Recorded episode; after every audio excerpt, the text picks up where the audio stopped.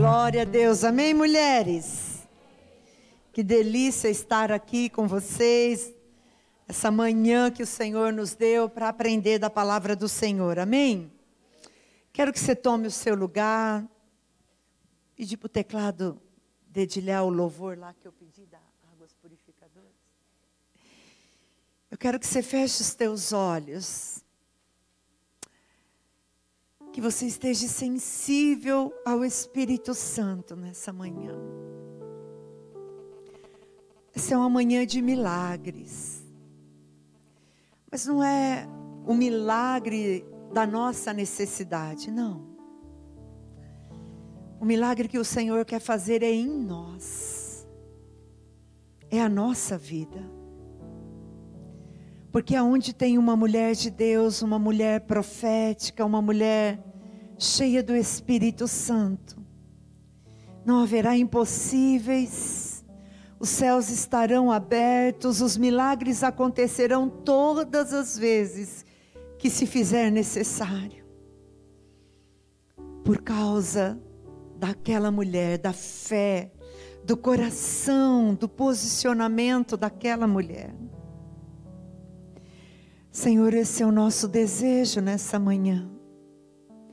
Muito mais do que fazer uma obra através de nós, é que nesta manhã o Senhor venha fazer uma obra em nós, para que todas as vezes que o Senhor precisar realizar alguma coisa, seja na nossa casa, onde nós estivermos, nós estejamos prontas para ser esse canal do Senhor.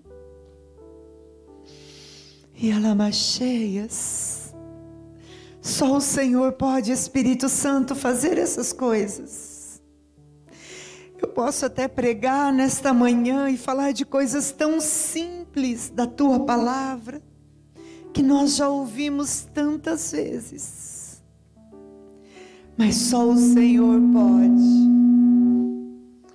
Só o Senhor pode nessa manhã, de maneira especial, revelar essa palavra aos corações. Só o Senhor pode.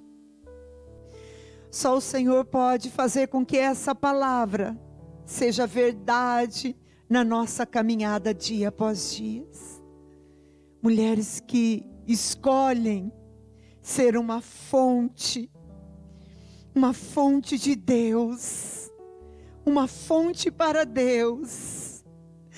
Oh, Senhor, só o Senhor pode. Eis-nos aqui nesta manhã, meu Deus. O Senhor sabe como trabalhar na individualidade, na particularidade de cada uma de nós. E esse é o desejo do nosso coração nessa manhã. Ouvir uma direção particular do Senhor para nós e uma revelação particular do Senhor para as nossas vidas, porque esse é um tempo em que nós precisamos viver coisas novas dos céus na terra, Senhor. E nós não queremos que o Senhor use outras pessoas apenas, mas queremos que o Senhor use a nossa vida para realizar essas coisas que já está no teu coração. Em nome de Jesus. Amém, queridas? Diga assim: Eu sou uma profeta do Senhor. Você crê nisso?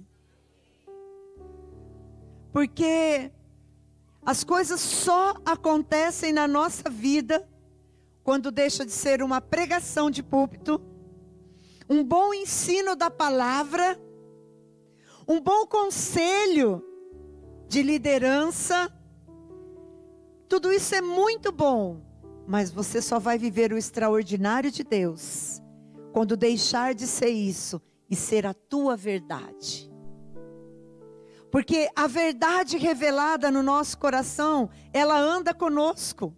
Nós acordamos nela, andamos nela, dormimos nela, vivemos nessa verdade que Deus colocou no nosso coração. E aí sim, as coisas começam a ser transformadas à nossa volta, por causa dessa revelação no nosso coração. Sabe, queridas, esse mês, o mês de maio, é o mês que nós reservamos para comemorar o Dia das Mães. Quem é mãe aqui? Coisa mais extraordinária. É ser mãe. Porque ser mãe é compreender um pouquinho o coração de Deus, embora ainda é pouco. O coração de Deus é muito maior do que o coração de uma mãe. Mas é esse amor de mãe incondicional, infalível, disponível todo o tempo, capaz de fazer coisas além do normal. Esse é o amor de Deus por nós. E nós vamos aprender um pouco como ser uma mulher profética olhando para uma mãe da Bíblia. E essa mãe se chama Joquebede. Quem conhece a história de Joquebede?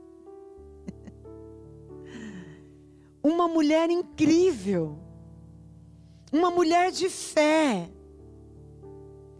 uma mulher corajosa e uma mulher centrada. Sabe, mulheres, às vezes nós olhamos e conversamos com tantas mulheres e às vezes nós falamos assim, né? E essa daí, ó, fora da casinha, né? Porque às vezes ela não quer lidar com a realidade dela. Às vezes ela não quer viver naquela realidade. Então ela cria uma realidade para ela. Você falou, oh, meu Deus, essa daí precisa colocar o pé na terra. Mas as grandes provocadoras de milagres na Bíblia, mulheres extraordinárias, que mudaram a realidade da sua casa e da sua história. Você vai sempre encontrar fé, diga fé, coragem e equilíbrio. Mulheres que sabem lidar com a sua realidade para viver o extraordinário de Deus. Assim era Joquebede. Joquebede, a mãe de Moisés, a mãe do grande libertador e a figura do Cristo no Antigo Testamento. Qual era a realidade daquela mulher? Escravidão, aprisionamento, sem liberdade, conhecedora das grandes promessas de Abraão para o seu povo, temente a Deus, esperando o dia em que o Senhor viria libertar Israel do Egito, da escravidão. Essa era essa mulher que tinha conhecimento de uma realidade, de um projeto de Deus, e que vivia dentro de uma realidade horrível nos seus dias, de ver os seus filhos sendo escravizados no trabalho pesado, sem projeção nenhuma de vida. Provavelmente vendo o seu esposo muito cansado, às vezes até marcado pelos chicotes daqueles egípcios, chegando em casa, cansado de trabalhar e não tendo nada, a não ser o lugar para morar e e a comida que com certeza devia ser de péssima qualidade, a moradia devia ser de péssima qualidade. Eu não acredito que era tão linda igual a novela da, da Record projetou, né? não acho que era assim. Porque senão o povo não ia clamar dia e noite para que Deus viesse libertá-los. Amém? Essa era a realidade de Joquebede.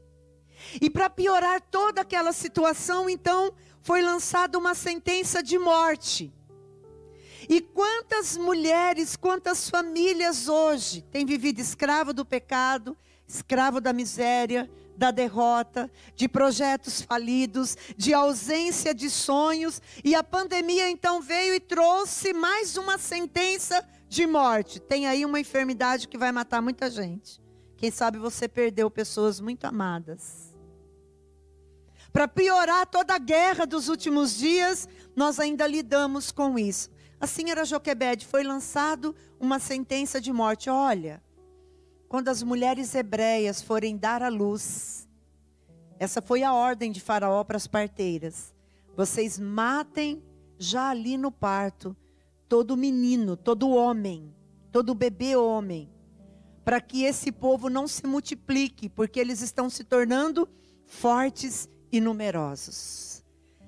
Esse era o projeto das trevas, mas o projeto de Deus era outro. E sabe, queridas, não existe limites para Deus agir quando Ele tem um projeto. E Deus usava aquelas parteiras ímpias egípcias e plantou no coração delas temor do Deus de Israel. E elas não matavam os meninos. Porque quando Deus está no controle, não importa o que o diabo sentenciou não importa o que o mundo sentenciou, não importa o que está determinado lá fora, nós não vivemos debaixo do legado que está lá fora, nós vivemos debaixo da palavra de Deus e do legado que está aqui dentro da casa do Senhor, amém? E o Senhor então guardou o nascimento daqueles meninos. Porém, o rei lançou outro decreto que então se entrasse nos lares e aonde houvesse um bebê homem, aquele bebê fosse arrancado da sua mãe e fosse morto. Essa era a realidade de Joquebede. Eu creio que nenhuma mulher aqui, a não ser alguma mãe que. Teve alguma mãe aqui que perdeu seu filhinho bebê ainda? Porque infelizmente hoje nós lidamos com essa realidade. Só quem passou por isso pode saber um pouquinho a dor e o desespero do coração de Joquebede e imaginar que aquele bebê nos seus braços, a qualquer momento poderia entrar um guarda, arrombando a sua porta, tomando aquele bebê dos seus braços e levando para ser morto.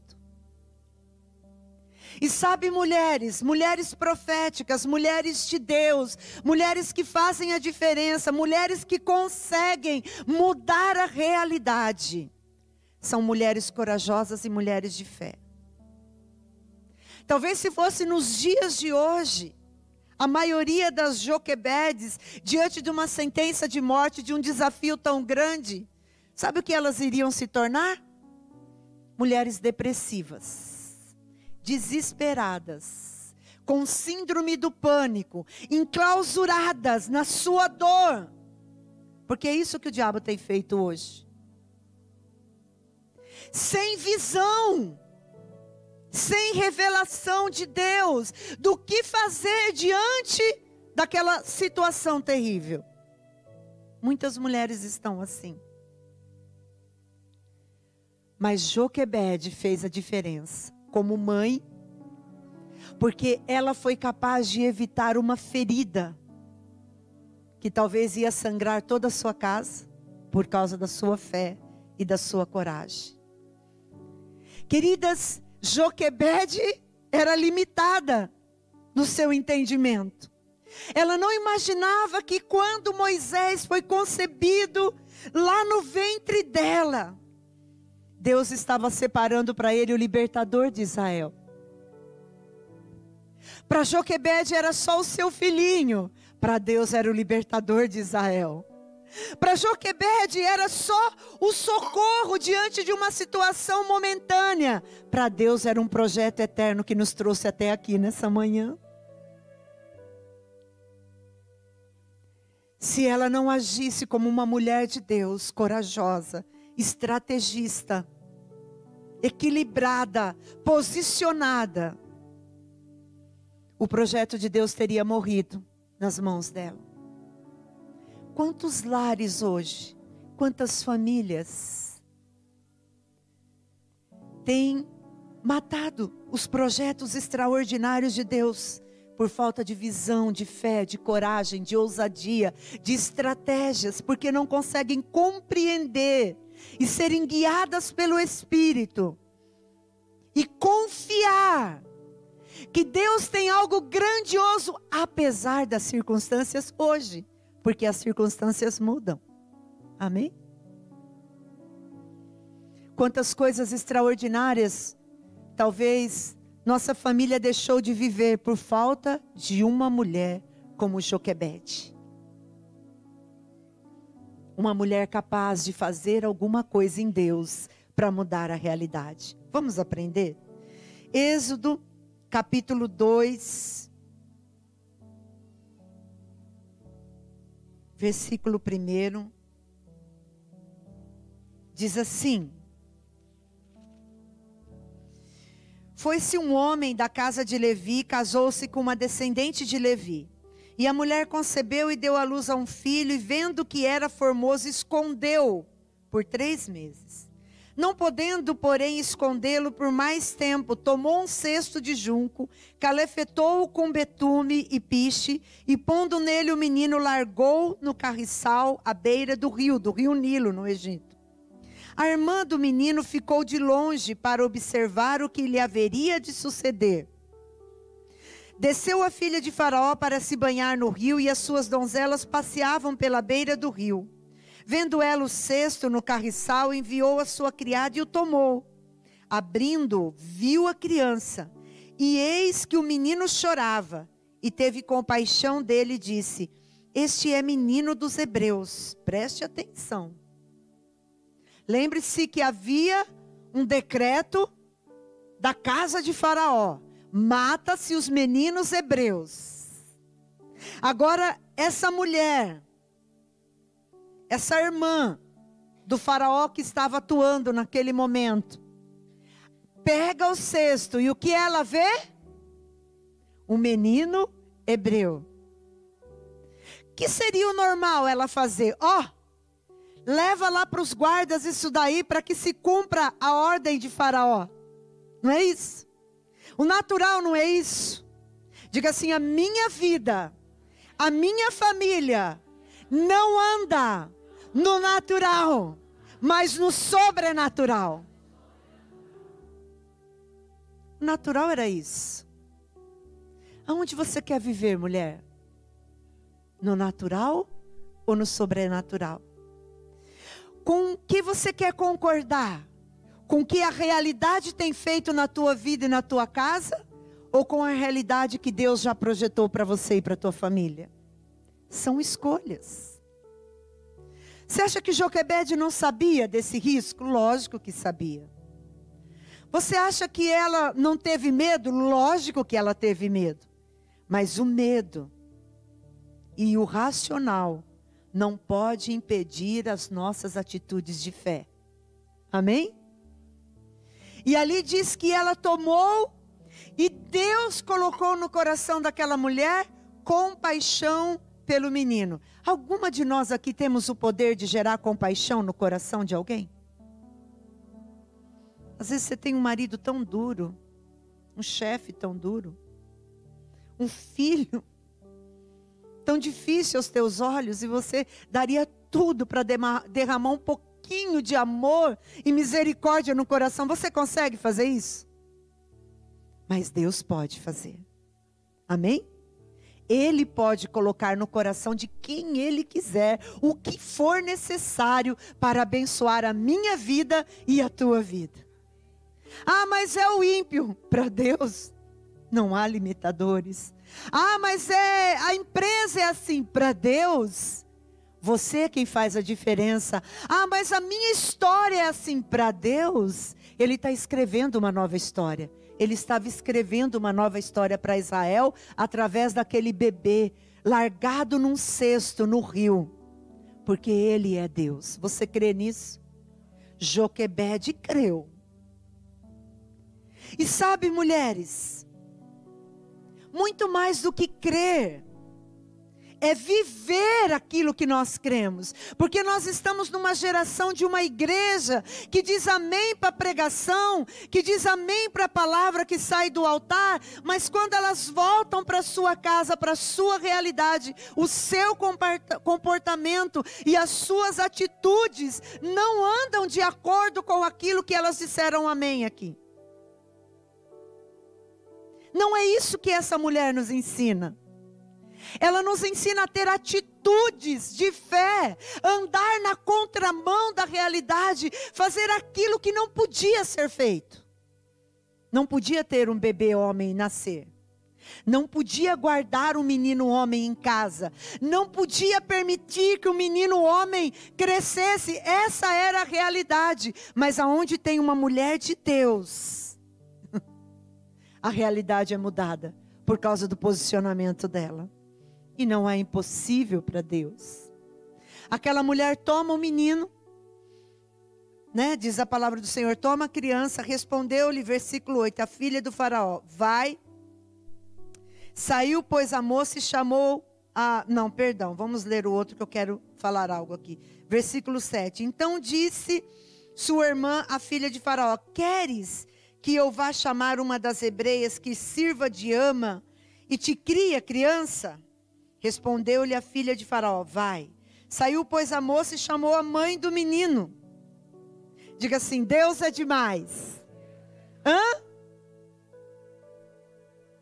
Deus é demais. Então lhe disse a filha de Faraó: Leva esse menino, cria-mo, cria para mim. Pagar-te-ei o teu salário. E a mãe tomou o menino e o criou. Sendo o menino já grande, ela o trouxe à filha de Faraó, do qual passou, a, passou ele a ser filho. E esta lhe chamou Moisés, porque disse: Porque das águas o tirei. Gente, uma mulher, uma mãe, uma casa, aonde tem uma mulher, uma esposa como Joquebede, o extraordinário acontece. Agora aquela mãe vai receber um salário para cuidar do filho, que até então, até outro dia ia morrer.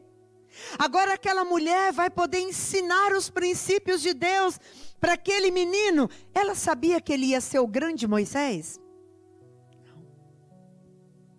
Às vezes tem mulheres vivendo assim, alucinadas espiritualmente, pastora. Não, porque quando se acontecer, se Deus, Deus falou alguma coisa com Joquebede? Deus deu um sonho para ela. Olha, Joquebede, eis que o filho que está no teu ventre é o meu grande libertador e a resposta do clamor do teu povo. Deus falou com ela. Deus deu uma revelação, irmãs. Deus usou a boca do pastor. Deus usou a boca do, do conselheiro. Não, vem cá, minha filha, eu vou te aconselhar o que é melhor. Foi assim?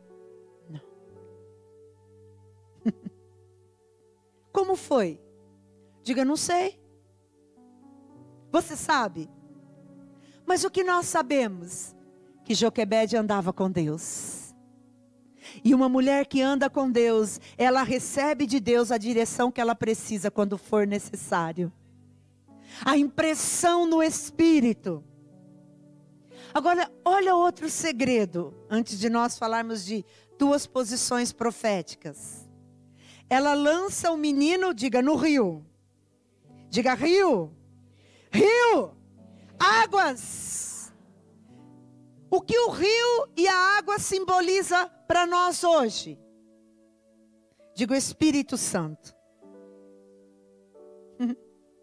Aonde você tem lançado os desafios da tua vida? Aonde você tem lançado a tua casa? Às vezes nós lançamos nas mãos dos médicos, glória a Deus precisa. Hoje, com tantas dificuldades na alma, principalmente das mulheres, lançamos nas mãos né, dos terapeutas, precisa. Lançamos nas mãos das boas escolas de ensino, precisa. Lançamos em tantas mãos. Mas eu quero te dizer, os milagres extraordinários de Deus acontecem quando a minha casa está andando no rio do Espírito Santo. Ele está conduzindo a minha casa para o lugar que Deus projetou. Moisés foi levado para o lugar que Deus projetou. Joquebede só queria salvar o seu filho, Deus queria salvar uma nação. Joquebede só fez aquilo para atender a sua necessidade e ela atendeu a necessidade do coração de Deus. Isso é ser uma mulher profética, queridas. É ter essa sensibilidade. Olha outro segredo. Perseverança. Joquebede faz aquilo e fala para Miriam: Você acompanha, viu? Porque se eu for fazer isso, todos vão desconfiar. Mas uma menina brincando à beira do rio, olha a estratégia dela, né?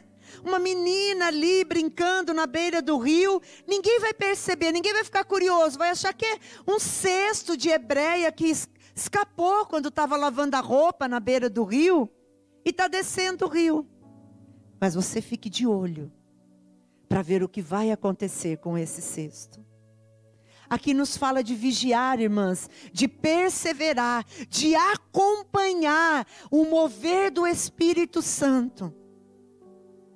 Se Joquebede tivesse lançado aquele cesto, e muitas mulheres conseguem ter esse nível de fé, de confiar no Senhor, de mergulhar num tempo de oração, de intercessão, de adoração, de palavras de Deus, de crer que Deus está no controle, mas elas vão só até aí. Se Joquebede tivesse ido só até aí, ela nunca teria sabido o que Deus estava projetando para a casa dela.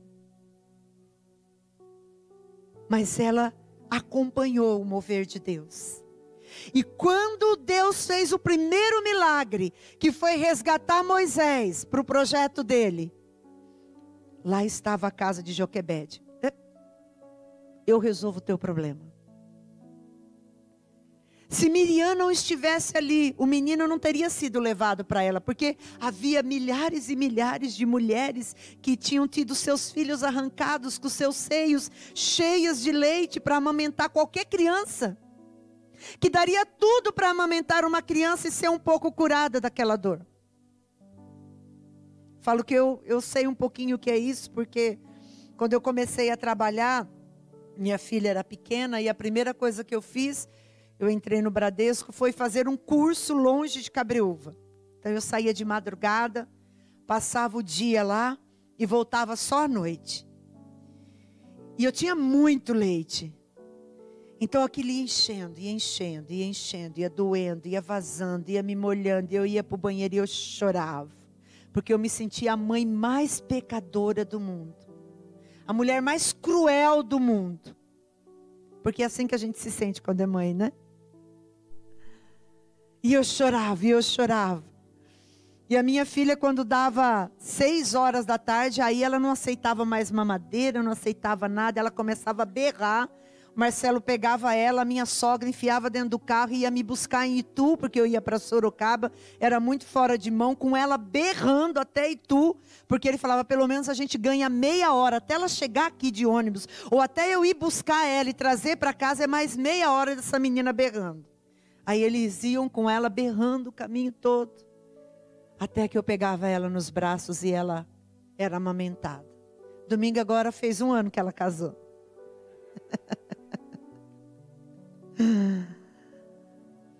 então, o que mais tinha era mulheres para atender a necessidade de Moisés.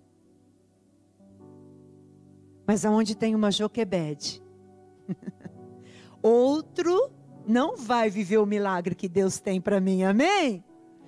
Outro não vai viver a alegria que Deus tem para mim, porque eu estou lá, acompanhando para ver aquilo que Deus está fazendo. Ela pôde amamentar, criar o seu filho, ensinar os caminhos do Senhor e depois enviar ele para o propósito de Deus.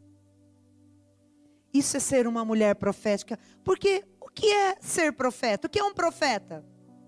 Biblicamente falando, um porta-voz de Deus para ademoestar, para instruir, para corrigir, para falar das coisas que estão por vir, isso é um profeta. Para declarar a palavra de Deus, isso é ser um profeta, não é aquela eis que te digo, né? Porque Joquebede não teve ninguém para fazer isso por ela. Não, eu sou profeta, eis que te digo então. E se ninguém puder dizer nada para você e você tiver que descobrir em Deus as coisas grandiosas que Deus tem para você e para a tua família. Hoje nós cuidamos daquilo que temos, mas não sabemos o projeto extraordinário que Deus tem para os nossos filhos, para o nosso esposo, para a nossa casa mas você precisa crer, ter ousadia, um posicionamento de fé e andar no mover de Deus. Espera aí, o que está acontecendo? Para onde Deus está guiando? Por isso que eu sempre falo quando prego, né? Que essa linguagem gospel errada, não, eu já entreguei na mão de Deus, não entrega nada, irmãs. O que Deus te deu é para você cuidar, amém? Ah, entreguei o meu marido na mão de Deus, então pega de volta. Porque ele é teu e você vai cuidar dele até que ele seja o Moisés, em nome de Jesus. Ah, eu entreguei meus filhos na mão de Deus. Então pega de volta, mulher. Porque os filhos são presente de Deus para que nós possamos preparar eles para viver o que eu quero. Para ser o que eu quero? Não. Para ser aquilo que Deus projetou. Joquebede só era a mãe de Moisés. Mas Moisés era Moisés. Que mulher extraordinária. mãe de Moisés e mãe de Arão, o libertador e o sacerdote. Quem não quer isso aqui? Hã? Ser mãe do pastor e do líder do louvor. Hã?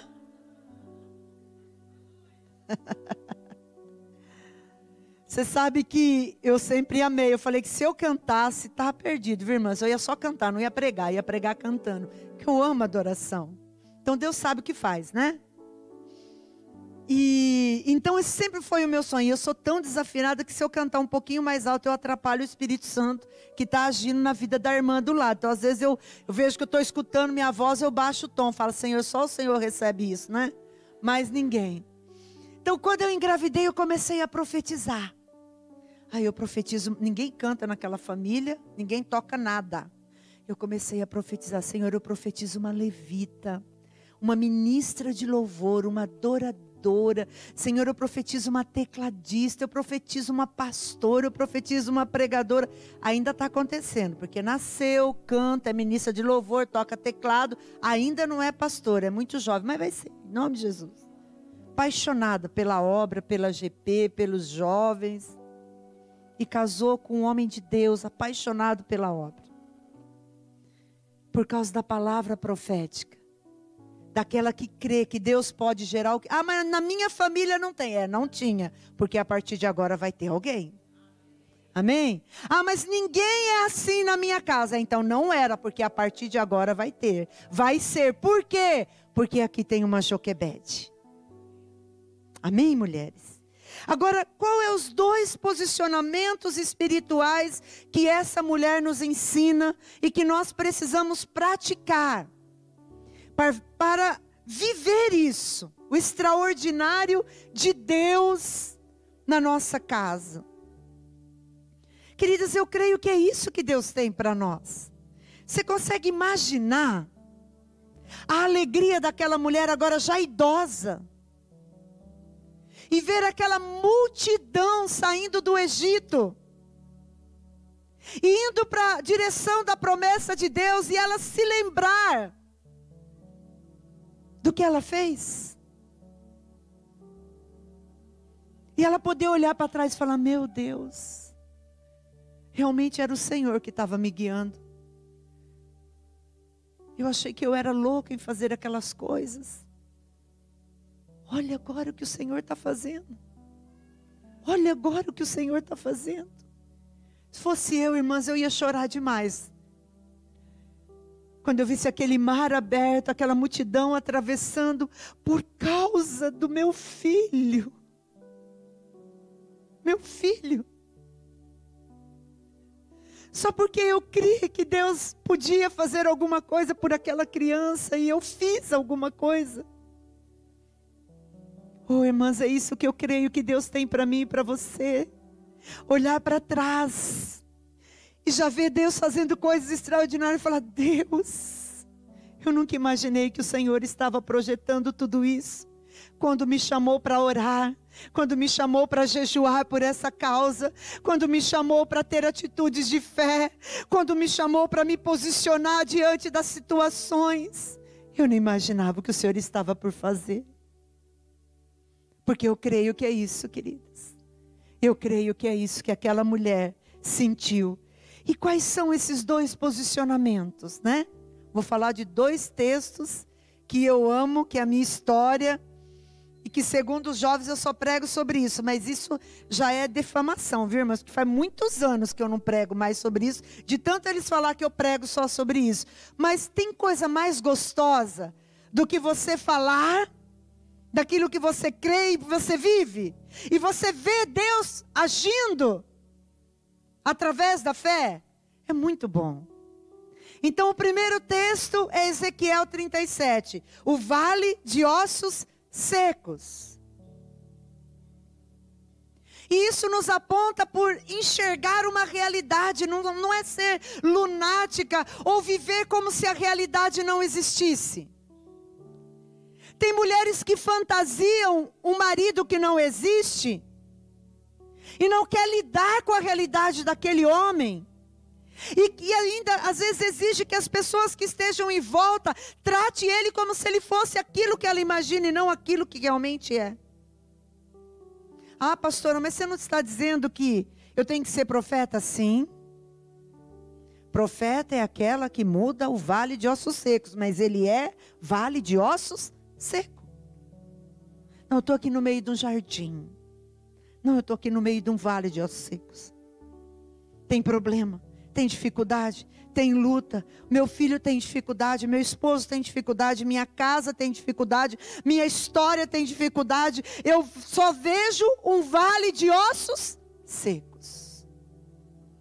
Agora a questão é: o que eu faço com esse vale? Tem muitas mulheres sentando e chorando. Ah, minha história não tem jeito. Isso nunca vai mudar. Ah, eu escuto tantos testemunhos, mas olha a minha realidade. Eu vejo Deus operando tantos milagres, mas parece que comigo não. É assim que a história nos ensina. Deus pega Ezequiel e naquela época Israel estava vivendo, queridos, uma situação muito parecida com os dias de Joquebede. Por quê? O povo de Israel estava cativo no Egito, na escravidão. E nos dias de Ezequiel, o povo de Israel não estava cativo num lugar físico, mas ele estava vivendo destruição e morte, embora estivesse na sua terra, estava cativo do pecado. Escravizado pela idolatria, escravizado pelo pecado. E toda vez que o pecado entra, a morte vem. Situações de morte vêm. E isso é tão verdade que Deus fala para Ezequiel. E Deus levanta aquele profeta e fala: Vem cá, meu filho, eu vou te mostrar o que está acontecendo com a minha igreja. Será que você, mulher, tem aberto os teus olhos espirituais para ver o que está acontecendo na tua casa? No teu casamento, na vida dos teus filhos, na tua vida profissional, no teu ministério? Porque às vezes o pecado entrou, o diabo veio e Israel era um povo muito abençoado, mas nos dias de Ezequiel tinha perdido essa característica. E tinha se tornado um vale de ossos secos. Isso pode acontecer comigo, com você? Pode. Fiquei escutando o testemunho daquela irmã. Meu Deus do céu, alguém passou por alguma situação dessa aqui de enfermidade? Para ela, aquilo era um vale de ossos secos. Vou morrer. Como assim? Eu estou bem hoje, de repente começo a passar mal e estou à beira da morte. Como assim? Como, onde é que veio esse vale? Como que aconteceu de repente? Não sei. Mas o que você vai fazer no meio do vale? Deus fala para Ezequiel: Ezequiel, vem cá, meu filho, eu vou te mostrar a realidade natural e vou te mostrar a realidade espiritual. Amém? Vale de ossos secos fala do natural. O rio fala do sobrenatural. E Deus fala para Ezequiel, né? Nós, você conhece esse texto, se não conhece, você pode ler em casa. No versículo 2 diz: E ele me fez andar ao redor deles, eram muito numerosos na superfície do vale, estavam sequíssimos então me perguntou: Filho do homem, acaso poderão reviver estes ossos? Acaso essa situação pode mudar? Acaso pode vir salvação? Pode vir cura? Pode vir libertação? Pode. Normalmente quem faz essa pergunta não é Deus, quem faz essa pergunta somos nós, né, irmãs? Não é? Nós é que perguntamos para o Senhor: Senhor, Tem jeito de mudar essa situação? Senhor, será que um dia esse homem vai se converter? Senhor, será que um dia esse filho vai ser liberto? Senhor, será que um dia vai passar essa vergonha, essa escassez? Senhor, será que um dia finalmente eu vou viver o meu chamado da maneira que eu sonho? Normalmente somos nós, né? Que fazemos essas perguntas para Deus. Mas aqui nós vemos outra situação. Deus perguntando para o profeta: E aí, meu filho, você crê que pode haver solução para essa situação? E quantas vezes, mulheres, Deus está assim conosco?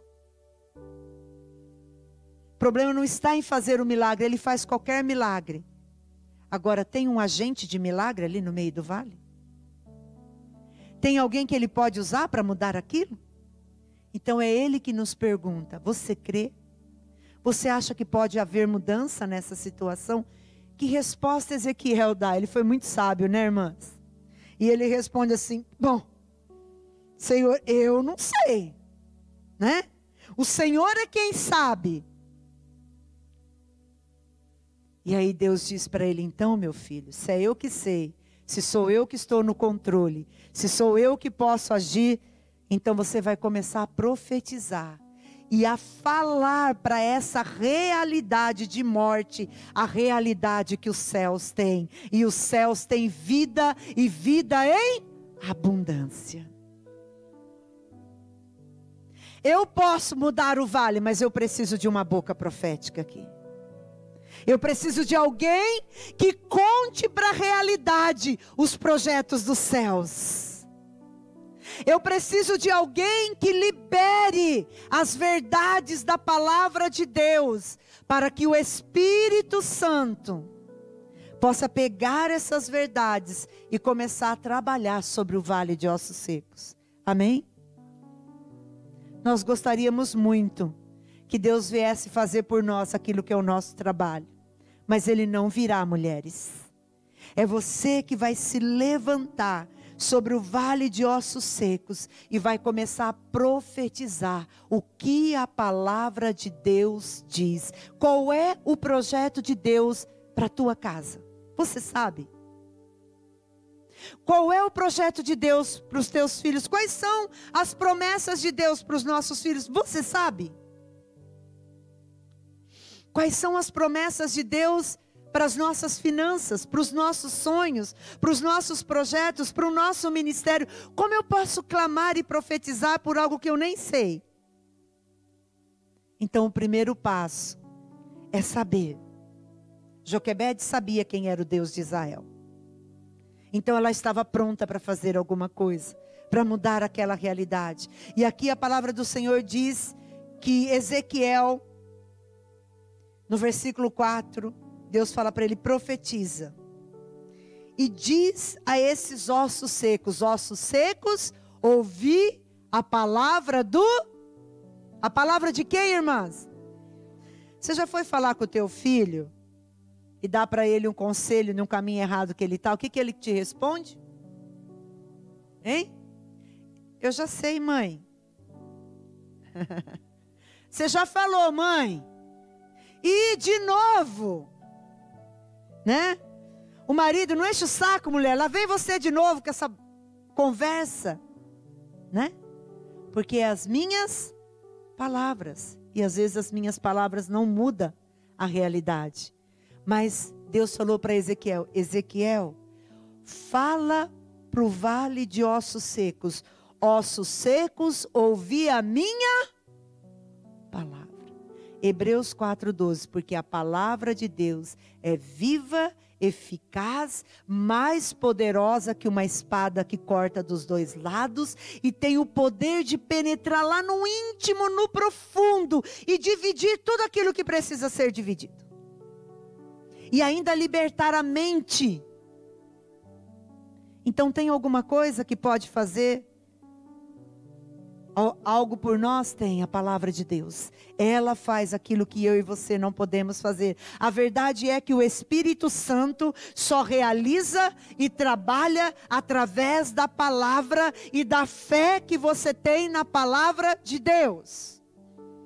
Sabe por que às vezes nós não somos profetas? Porque a gente não crê no poder da palavra. Quando você libera a palavra, está escrito. O Senhor disse. Quando você libera isso, acabou o teu papel ali. E agora entra o papel do Espírito Santo. E a palavra do Senhor diz que o Espírito Santo soprou sobre aquele vale. Quem soprou? A mulher? O profeta? A esposa? A mãe? Quem soprou? O Espírito Santo. É Ele quem sopra sobre os nossos vales quando nós liberamos a palavra, a palavra que é contrária à realidade do mundo, a palavra que é contrária àquilo que os nossos olhos veem, porque quem é da fé não anda pelo que vê, mas anda pelo que crê. E não é só entrar lá no seu quarto, no seu momento de intimidade e profetizar. E sair dali e começar a falar e andar dentro da realidade. Diga o vale de ossos secos.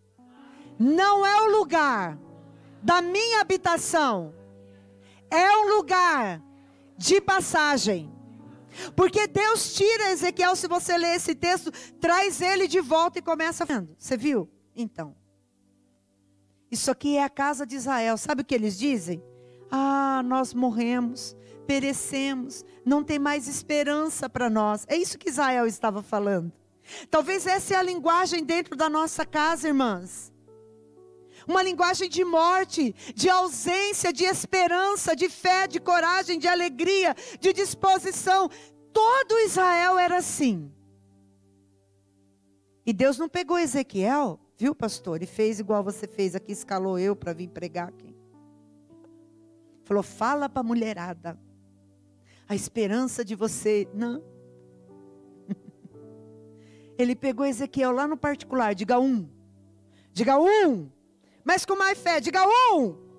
Com Deus. Muda de uma nação. Ah, isso é demais. Tudo vai dar errado lá fora, mas aqui dentro vai dar certo. Na minha história vai dar certo. Na minha casa vai dar certo. Aqui vai dar certo porque eu sou o profeta do Senhor neste lugar. Deus chamou um para mudar a história. Falei, Ezequiel, não precisa de, de um monte de gente, não. Vai você lá e começa a declarar a minha palavra e o meu espírito vai mudar as situações. Deus não precisou de uma multidão, Deus precisou de Moisés. Vai lá, Moisés, porque você vai tirar o meu povo da escravidão. Eu, Senhor. Né? Nós sabemos que foi isso que Moisés respondeu. Eu, Senhor. É você. É você, mulher. É você que sentou aqui nessa manhã que Deus escolheu para mudar tantas coisas. Você sabe que, e eu queria falar agora com as líderes, quantas são líderes de células, supervisor aqui, anfitriã, levita, né, serve ao Senhor. Levanta a mão aí com, com gosto. Você sabe que tem uma linguagem mentirosa do inferno. E você sabe que o inferno é muito bom para soltar más notícias e todo mundo acredita. Então qual é a linguagem agora?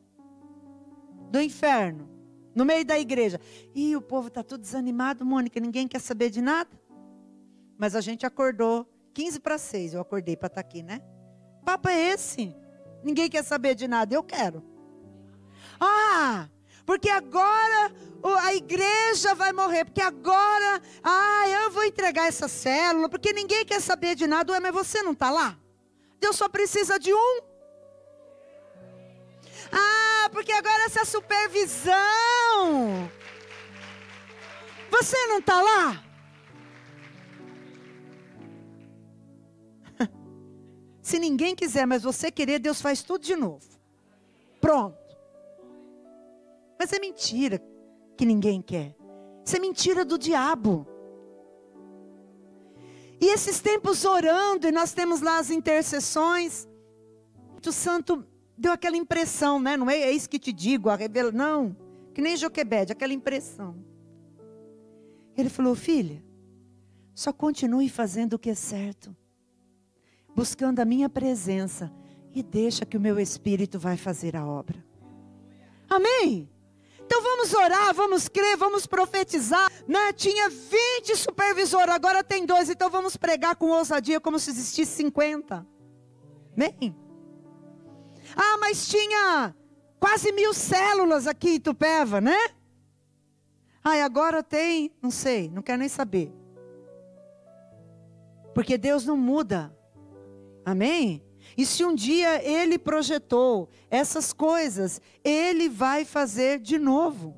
Com aqueles que ficarem e disserem: Eis-me aqui, usa-me a mim, Senhor. Pronto. Porque Ele é Deus. Falei que você vai vendo sinais do agir de Deus. Você vai vendo testemunhos. Como assim essa história? que parece que Deus não é mais Deus por causa da pandemia, que a igreja não é mais igreja por causa da pandemia, que os sonhos de Deus parou. Onde isso, irmãs? Da onde saiu isso? Saiu do inferno. Porque ele continua sendo Deus, ele continua operando milagres, ele continua curando, ele continua restaurando lares, ele continua fazendo as coisas grandiosas. Nós só precisamos ser profetas. Então se levante como um profeta nesse tempo. E quando alguém começar a vir falar, olha para a realidade, você fala, aham, isso aqui é temporário, porque nós vamos orar. O vento vai soprar, e essa morte vai sair, e a vida de Deus vai entrar. Amém? Agora, além desse posicionamento, eu gosto muito, eu, eu declaro muito a palavra de Hebreus 4, no versículo 17, falando de Abraão, que ele creu contra a realidade, por isso se tornou o pai da fé, e por isso ele chamou à existência as coisas que não existiam, como se já existisse. Quando Deus chama Abraão, Deus fala para Abraão: Abraão, sai aí dessa sua tenda e olha para o céu, olha para o alto, está vendo? Você pode contar as estrelas? Não, Senhor, eu não, eu não posso contar. Então, é isso que eu vou fazer com você. Você crê? Não, eu creio. Sabe o que tem faltado, mulheres? Tem faltado mulheres de fé mulheres de ousadia, mulheres encorajadoras, mulheres que animam seus esposos, mulheres que fazem eles se sentirem gigantes, mães que fazem os seus filhos se sentirem gigantes, mulheres ousadas. Você crê, Abraão? Deus só precisava que ele cresce. Pronto. Deus só precisa que você creia. Pronto. Amém? Agora, Abraão creu. Amém. Chamou à existência uma realidade que não havia. Pai de multidões. Cem anos. Sarinha, né? Coitadinha já. Velhinha. Mas para Deus não há impossíveis. E eu quero te dizer algo no teu coração. Não é porque não aconteceu até hoje que não vai acontecer. Ah, mas eu tenho orado há anos. E eu quero dizer isso para você. Não é porque não aconteceu hoje que não vai acontecer. Porque o que Deus tem é muito maior e melhor. Isso é Deus. Não é porque está demorando que não vai acontecer. Não é porque não deu certo que não vai acontecer. Isso é terra. Lá no céu já está determinado as coisas que vão acontecer. Amém? Ele creu, e quando você lê esse texto, ele vai falando sobre perseverança, porque ele creu, ele perseverou. Mas foi só isso? Não, irmãos, ele andou, diga andar. Deus fala para Ezequiel: vem cá, anda comigo. Anda comigo, meu filho no meio do vale. Ele foi andando e olhando, tá vendo? Ó, agora começa a chamar a existência ao céu sobre essa realidade. Anda, meu filho, anda. Move o vento do Espírito aqui, não fique parado. Não fique em casa chorando. Venha para o culto, venha para a intercessão, vá para a célula, venha buscar ao Senhor. Vamos, movimenta o Espírito aqui. Você é casa de Deus, você é templo do Espírito. Há um rio que flui do teu interior. Vamos, meu filho. Fica lá no meio do vale. Coitada de mim, meu Deus, estou sem força. Diga ao fraco, forte sou, no poder do Espírito Santo. Amém? Foi isso que Deus falou. E foi isso que Abraão fez. Deus falou: sai da tua terra, meu filho, vem andar comigo. Aí é lindo ler isso, né? Hã? Ô Ana, sai lá do condomínio, maravilhoso. Aquela loja cheirosa que Deus te deu. Essa igreja que maravilhosa, que agora Deus vai te enviar lá para o lugar do nada, no meio do nada. Para você começar uma Cristo salva lá. Ah, como assim? Lindo a pregação da pastora, mas como assim? Não, não, não, não, não, não. Nós somos assim, né? A Ana já fez até aí assim no espírito, né? Que ninguém viu a mão. Mas a verdade é essa. É lindo ver a história de alguém. Agora, andar por fé. Vamos lá. Ande, pregue, aconselhe, profetize, ministre como se fosse uma multidão, adore ao Senhor, busque ao Senhor, haja por fé, olhe com olhos do Senhor, como é que o Senhor vê o meu esposo? Ele não vê como eu vejo. Como é que o Senhor vê os meus filhos? Ele não vê como eu vejo. Como é que o Senhor vê os meus líderes? Ele não vê como eu vejo. Como o Senhor vê os meus liderados, Ele não vê como eu vejo. E o grande mistério é ter olhos espirituais para ver conforme o olhar do Senhor Jesus. Isso é ser profeta. Amém? Então Abraão foi andar com Deus. E é isso que nós temos que fazer: andar com Deus para ver o que é que Deus vai fazer na nossa história. Amém? O que quantas pessoas pararam no meio do caminho nessa pandemia? Talvez, em nome de Jesus, nós oramos e cremos que Deus é poderoso para resgatá-lo. Estamos orando por essa unção do filho pródigo.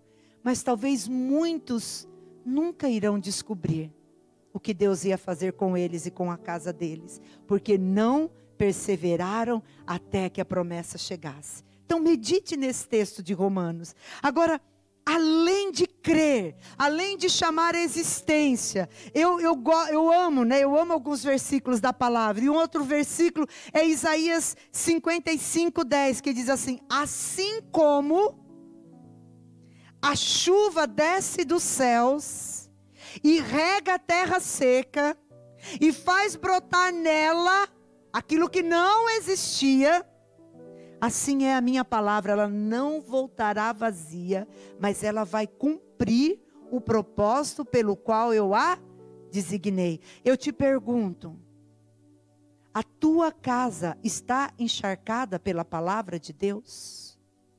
Você tem liberado a palavra de Deus quando você ora pela tua casa?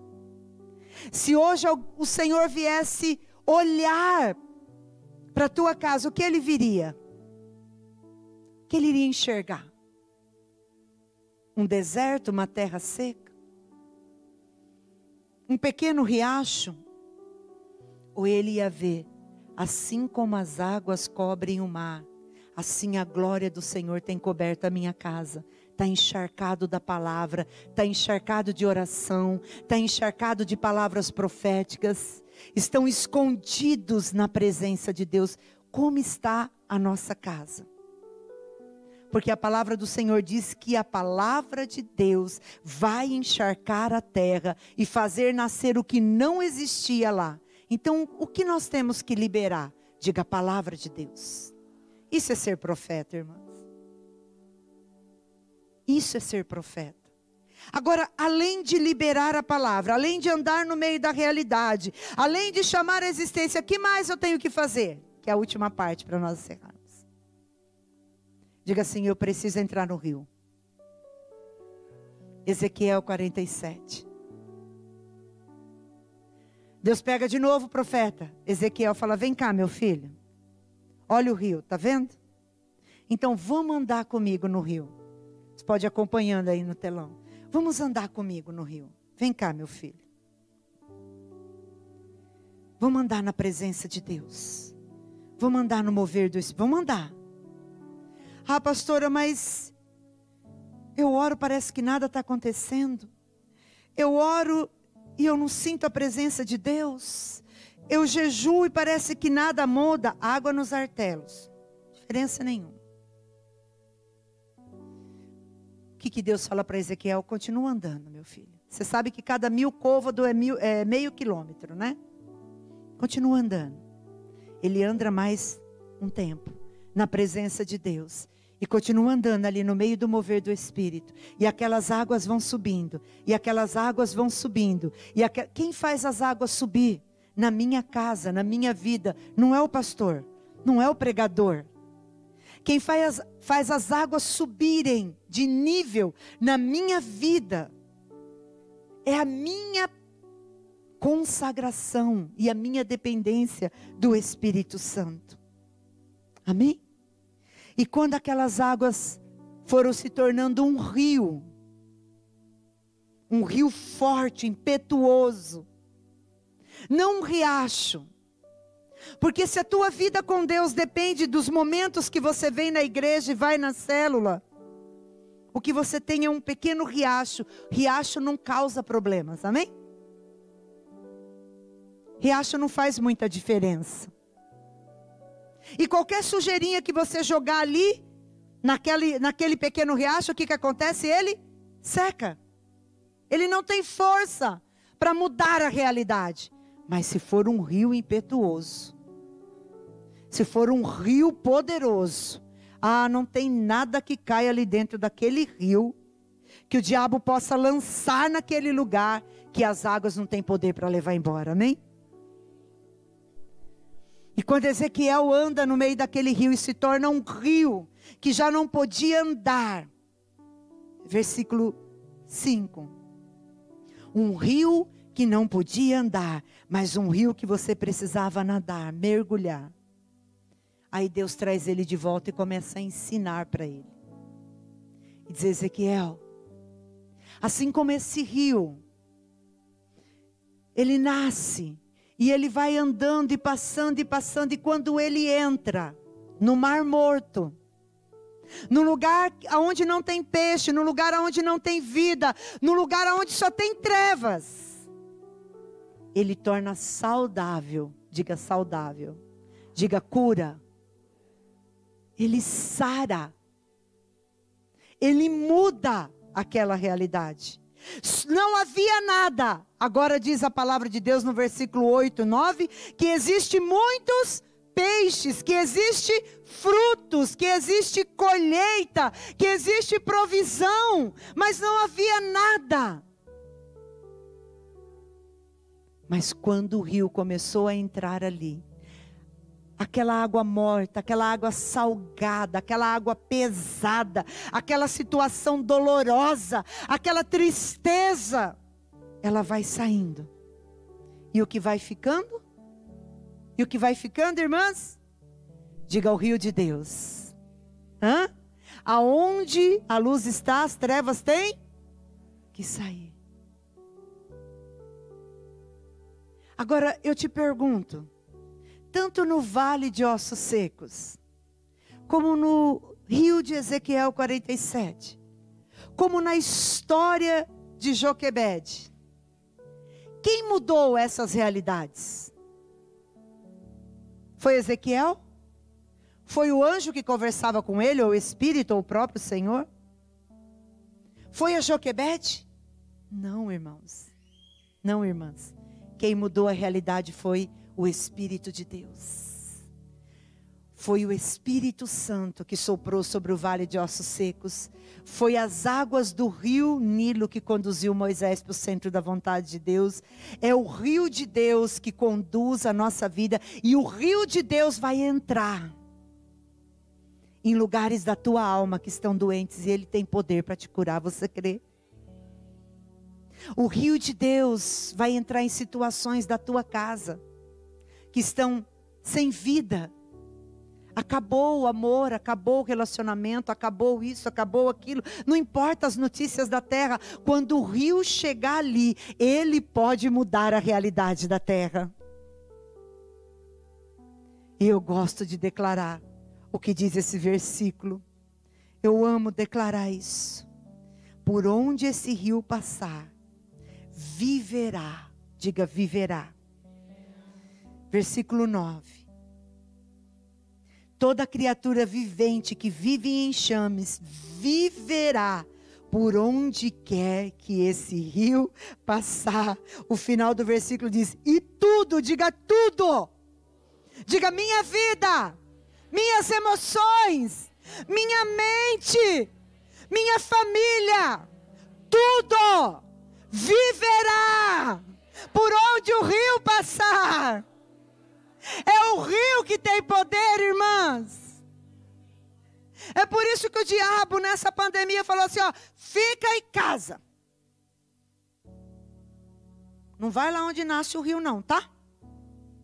Que vai que você crê e o rio se torna forte, poderoso e muda a situação. Não fica sozinho aí, vai bebendo dessa água. Quem sabe esse rio vira um riacho. Tem muitas mulheres que eram um rio de água viva, porque Jesus disse em João 7,38: do seu interior fluirão rios. Ah, não, não, flui, não fluirá um riachinho, não, diga rio. Ah, não vai fluir uma, um, um chuvisco. Não, diga chuva. Água. E tem muitas mulheres que saíram dessa posição de ser fonte de água viva, de ser canal de milagre, de ver Deus jorrando sobre a sua casa, sobre o ministério. Em nome de Jesus, essa manhã é tempo de você voltar a ser rio. Porque o Espírito Santo quer continuar a fazer e fazer obras maiores através de nós e da igreja. E o versículo 12 diz assim: E junto ao rio, de um lado e do outro, nascerá. Diga: viverá o que morreu, curará o que estava enfermo, e nascerá o que não existia. Joquebede só queria salvar seu filho, mas Deus estava projetando o libertador de Israel. Nasceu o libertador, viveu o libertador. Porque Deus tinha no coração dele um projeto maior do que Joquebede tinha no coração dele. E eu quero declarar isso sobre a tua vida. De Isaías 55, porque os pensamentos, os projetos, os caminhos de Deus são mais altos e maiores do que os nossos. E o que Deus tem projetado é muito maior do que aquilo que os nossos olhos veem. E deixa eu te contar um segredo. É muito maior do que aquilo que o profeta pode crer e profetizar. Porque até nisso nós somos limitadas. Nós nos levantamos para profetizar aquilo que cremos, que entendemos, que recebemos, mas nós somos tão limitadas. Mas o Espírito Santo de Deus, quando ele trabalha e ele age através de uma mulher profética, ele é ilimitado e extraordinário. Curva sua cabeça, eu quero